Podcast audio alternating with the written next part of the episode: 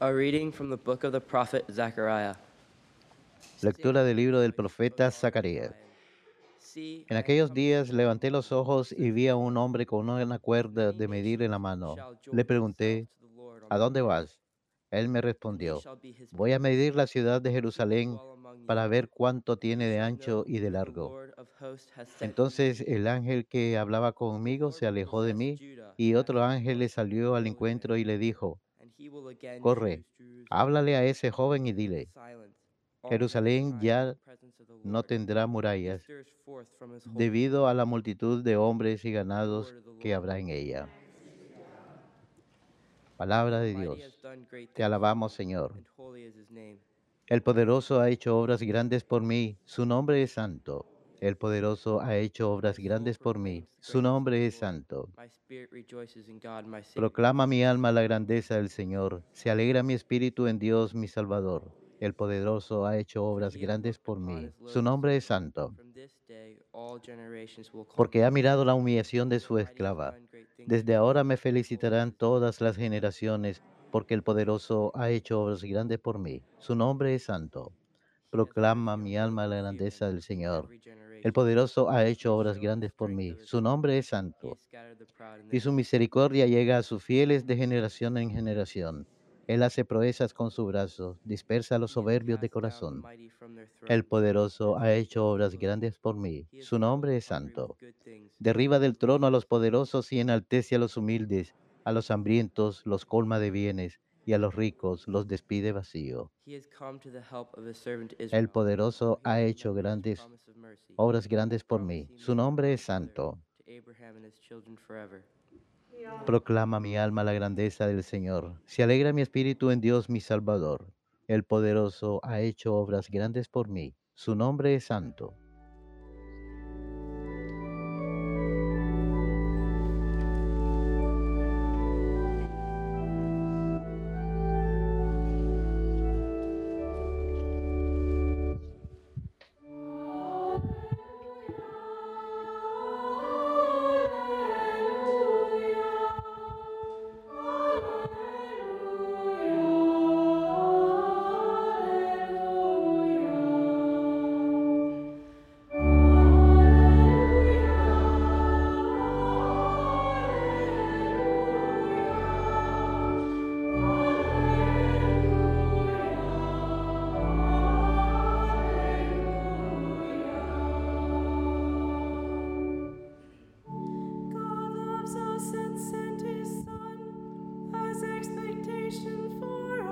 Dios nos amó y nos envió a su Hijo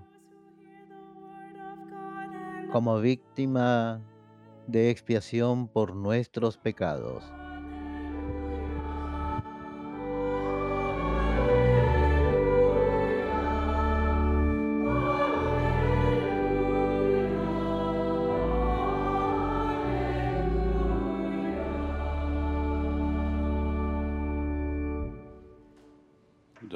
Vobiscum. Lexia Sancti Evangelii secundum Matteum.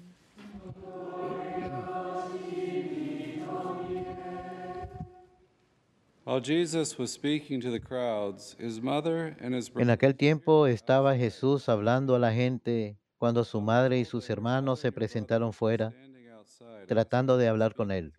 Uno se lo avisó, tu madre y tus hermanos están fuera y quieren hablar contigo. Pero él le contestó out al que le avisaba, ¿quién es mi madre y quiénes son mis "Here hermanos?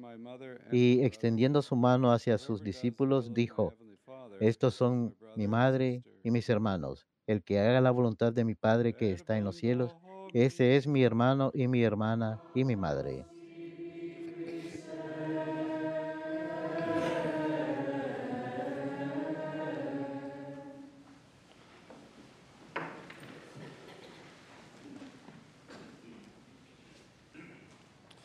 Today we celebrate the feast of the presentation of the Blessed Virgin Mary. Hoy celebramos la fiesta de la presentación de la Santísima Virgen María en el templo de parte de sus padres, que la dedicaron a Dios como era tradición. y la encomiendan al Señor. Por supuesto, ella habría de seguir con to esto durante el resto de su vida, entregándose a Dios sin reserva. Es una fiesta antigua en la Iglesia the Oriental, más in the adelante en el Occidente, primero instituida por 1800s. Gregorio XI en los años Mary 1300. lived this dedication María vivió God, esta dedicación a Dios, uh, su consagración, durante toda su vida, consagrándose en cuerpo y en alma. Vemos esto en el misterio de su voto de virginidad. Lo vemos en la to Anunciación.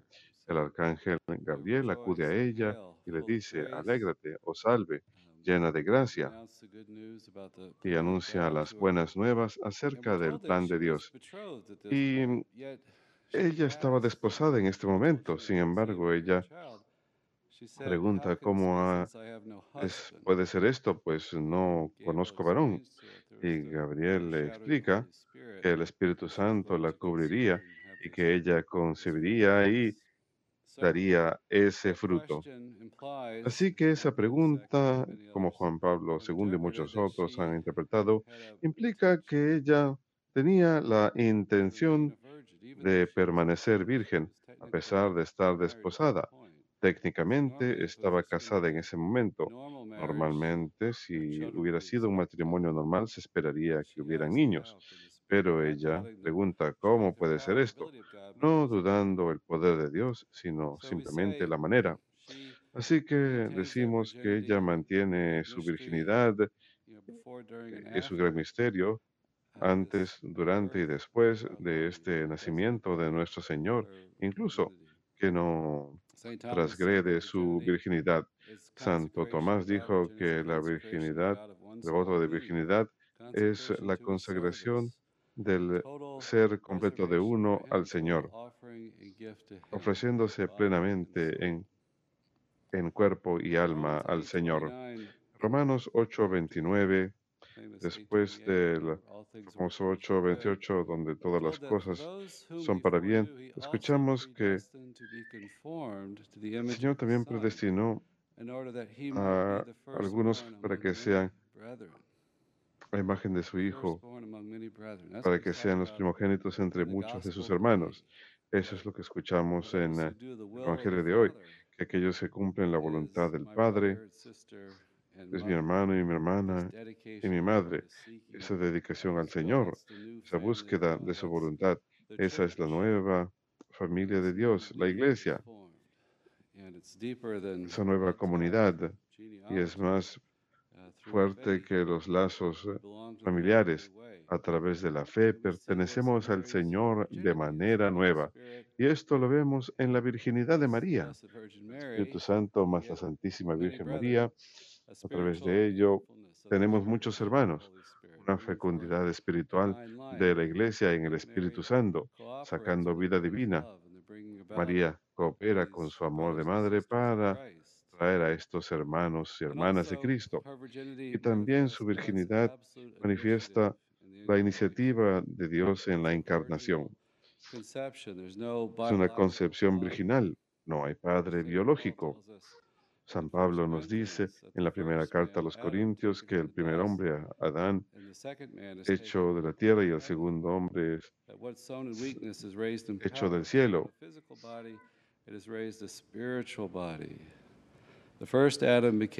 El primer. Adán se convirtió en un alma viva. Dios infundió su alma en él, tomó el, polvo y sopló sobre él.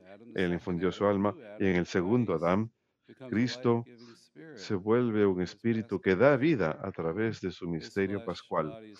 Esta carne es fundida con el Espíritu Santo en la Sagrada Comunión para darnos esa misma vida.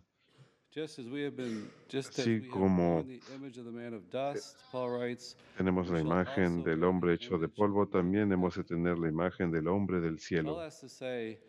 Así que el misterio de Cristo que ocurre en María a través de esa concepción virginal se repite. Su vida se vive en nosotros. Su vida, amor y libertad se encuentran en nosotros. A veces es algo oculto, a veces es una perfecta realización en nuestras vidas, no ha sucedido aún, pero está presente porque estamos unidos a Él a través de los sacramentos. Jesús, pues, se le llama el nuevo Adán, es una creación nueva. Él es la cabeza de una humanidad redimida en donde hemos recibido gracia sobre gracia. Esta nueva humanidad exige un nuevo nacimiento de los hijos de Dios, adoptados por la gracia, en el vientre de la iglesia, en donde María es la primera realización, tipo o prefiguración que vemos en las escrituras. Ah, Es vida nueva porque es virginal, porque es completamente el don del Espíritu al hombre. Nueva- Nuevamente, la iniciativa divina, el carácter divino de la vocación humana se cumple perfectamente en eh, la maternidad virginal de María. Ella es el discípulo modelo que recibe vida de Dios. Nosotros lo recibimos para ser hijos adoptivos en Cristo.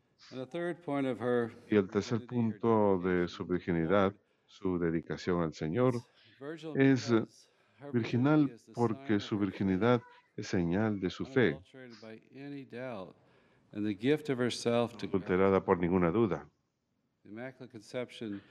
La concepción inmaculada a través de la voluntad de Dios perfectamente es una fe pura. Ella se crió en esa fe durante toda su vida, pero ella nunca cometió pecado, así que es una fe no adulterada. Ella mantiene su fe en su totalidad, en su pureza, en su voto hacia su esposo. San Agustín diría que ella está más bendecida porque ella acepta la fe en Cristo y porque ella concibe la carne de Cristo. Es un modelo para nosotros.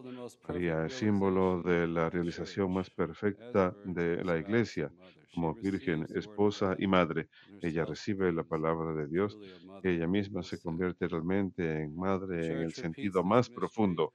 La Iglesia repite este misterio a través de la proclamación de la fe, a través de la prédica y el bautismo, y produce hijos a través de la fuente bautismal, de su fuente bautismal.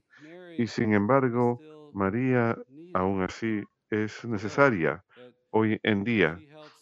Ella ayuda a dar a la iglesia una faz materna. En María la maternidad de la iglesia se expresa de manera real y concreta a través de estas relaciones personales. Todos nosotros tenemos cada uno con ella. Su maternidad se trata de una relación personal, de uno a uno, con cada uno de nosotros. Y ella fomenta esta relación con cada uno de nosotros, llevándonos más a fondo en la iglesia y a una relación más profunda unos con otros. Así como una mujer contribuyó a la muerte en el jardín, Eva, María contribuye a la vida. Ella se convirtió en la verdadera madre de todos los vivos. A Eva se le llama eso porque está a la cabeza de la raza humana como madre y Adán es la cabeza. Ellos se convierten en los primeros padres, pero María cumple ese título. Ella es la madre verdadera de todos los vivos. Vemos la obra de redención en ella, que Dios, que ella es aquella en quien, a través de quien todos son salvados. Ella es preeminente, es un miembro singular. Ella es parte del redimido. Ella es redimida de manera más excelente, una pre-redención. Los méritos de la cruz son aplicados a ella, pero ella es salvada junto con todos los demás. Cuando la vemos, vemos la obra de redención, la obra del Señor en ella. Sin embargo, ella tiene un vínculo estrecho con nosotros. Ella es una de nosotros, tiene naturaleza humana. Y sin embargo, como ella es la madre del Hijo, hija del Padre, templo del Espíritu Santo, pero en especial madre del Hijo, su puesto está más encima de los ángeles gracias a esa maternidad. Y su grandeza creo también a través de su fiat, de su fe, Dios la necesitó, sí, para nuestra humanidad. Él no, no transgrede la libertad humana. Ella sintió el mensaje del ángel. Ella dio esa respuesta con fe su fiat, su sí, y se convirtió en una puerta a través de la cual Dios entró a la humanidad. Pablo II diría que para María aprendió a entregarse a la voluntad de Dios en todas las cosas, que de María aprendemos a confiar incluso cuando toda esperanza parece ausente. La miramos como modelo de fe y confianza y esperanza en el Señor. Eso es poderoso si nos ponemos a pensar en ello. Todos crecemos en fe, todos tenemos que caminar en la oscuridad a veces y todos tenemos que confiar. Cuando rezamos el rosario nos unimos a la fe de María, a su fiat, y a veces nosotros perdemos esperanza de esa transformación que sucede en nuestras vidas. Cuando luchamos con el pecado, nos uh, acercamos cuando nos acercamos a María, esa fe se renueva en nosotros porque ella es el modelo. Ella intercede por nosotros. Ella es modelo de discipulado, no solamente la iglesia en el sentido objetivo, sino también discipulado de nosotros, de cómo hemos de vivir en fe y en caridad. Así que la contemplamos y las verdades de nuestra fe, el Vaticano II nos dice, resuenan en ella. Vemos nuevamente ese misterio de la redención expresado supremamente en ella. La maternidad de la iglesia es expresada y se muestra de manera personal a través de relaciones personales. Y esto se vive en nosotros de manera concreta a través de la devoción mariana, a través de los santuarios que han sido construidos, a través de peregrinajes a lugares de milagros. Es difícil encontrar un país donde no haya algún milagro o santuario dedicado a la Virgen, donde ella obra en nuestras vidas de manera concreta y personal. Así que ella está presente en especial donde la gracia es distribuida, donde hay estas devociones, oraciones. Ella está presente y la necesitamos. Todas estas devociones y diferentes oraciones que tenemos expresan esta necesidad. Son una inspiración de Dios de que acudamos a ella. Su inmaculada concepción es la anticipación y garantía de que su inmaculada santidad de que perteneceremos a la iglesia entera en el cielo al final de los tiempos. Eso es fuente de esperanza para nosotros. Realmente vemos esa redención y santidad en ella. Así pues, vemos la naturaleza virginal y espiritual de la iglesia, en donde la iglesia como esposa de Cristo guía hacia la preeminencia incorruptible de la Iglesia en la verdad divina, que la Iglesia posee este depósito de la fe sin corrupción, sin eh, distorsión.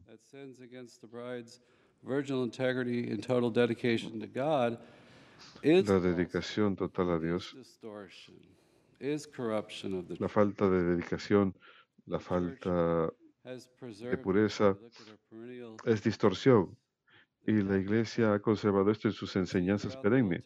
En la fe católica vemos a lo largo del Antiguo Testamento que la adoración a falsos ídolos se compara con el adulterio. Agustín diría que corrompe la castidad del santo esposo más que la corrupción de la santa fe.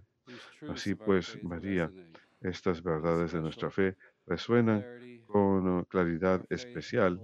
Su fe los sostiene y los misterios de su vida, los misterios de Cristo en su vida y la presencia a través de la gracia del Espíritu Santo son revelación que Dios nos da.